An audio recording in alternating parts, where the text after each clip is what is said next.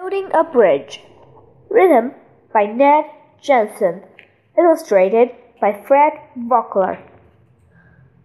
Bridges go over rivers and lakes. They go over bays and swamps. They go over highways and railroads. Some even float. Bridges are long and short. They can be high above the water. They can be near the water. They can carry cars, trucks, trains, and buses. Some carry people. Some carry water or oil. The first bridges were made out of wood, rope, or stone. Today, most bridges are made of steel and concrete. The first bridges were simple. Some were just logs placed across a stream. Some were ropes stretched across a river.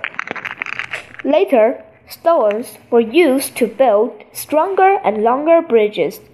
In time, people were building bridges like the ones we see today. These are made of concrete and steel. They go across longer distance.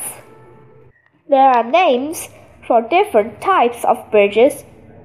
This table shows some of the types. Overpass, a bridge over a road or railroad.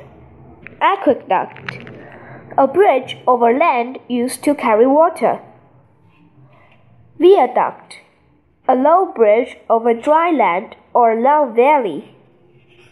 Causeway, a long low bridge over a swamp or shallow body of water. Building bridges is a big job. It can take many years.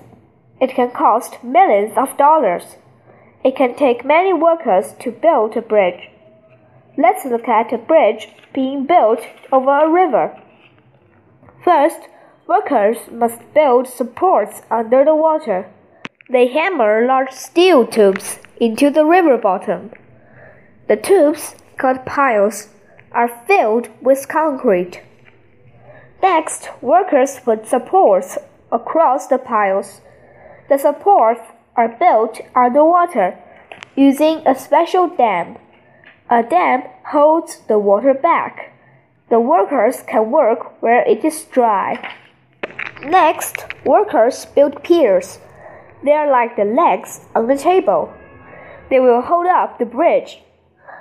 Then caps are put on the tops of the piers. Concrete pieces, called girders, are put between two piers. The girders hold up the roadway. Steel bars are placed between the girders. The steel bars make the concrete stronger. Concrete is poured over the steel bars.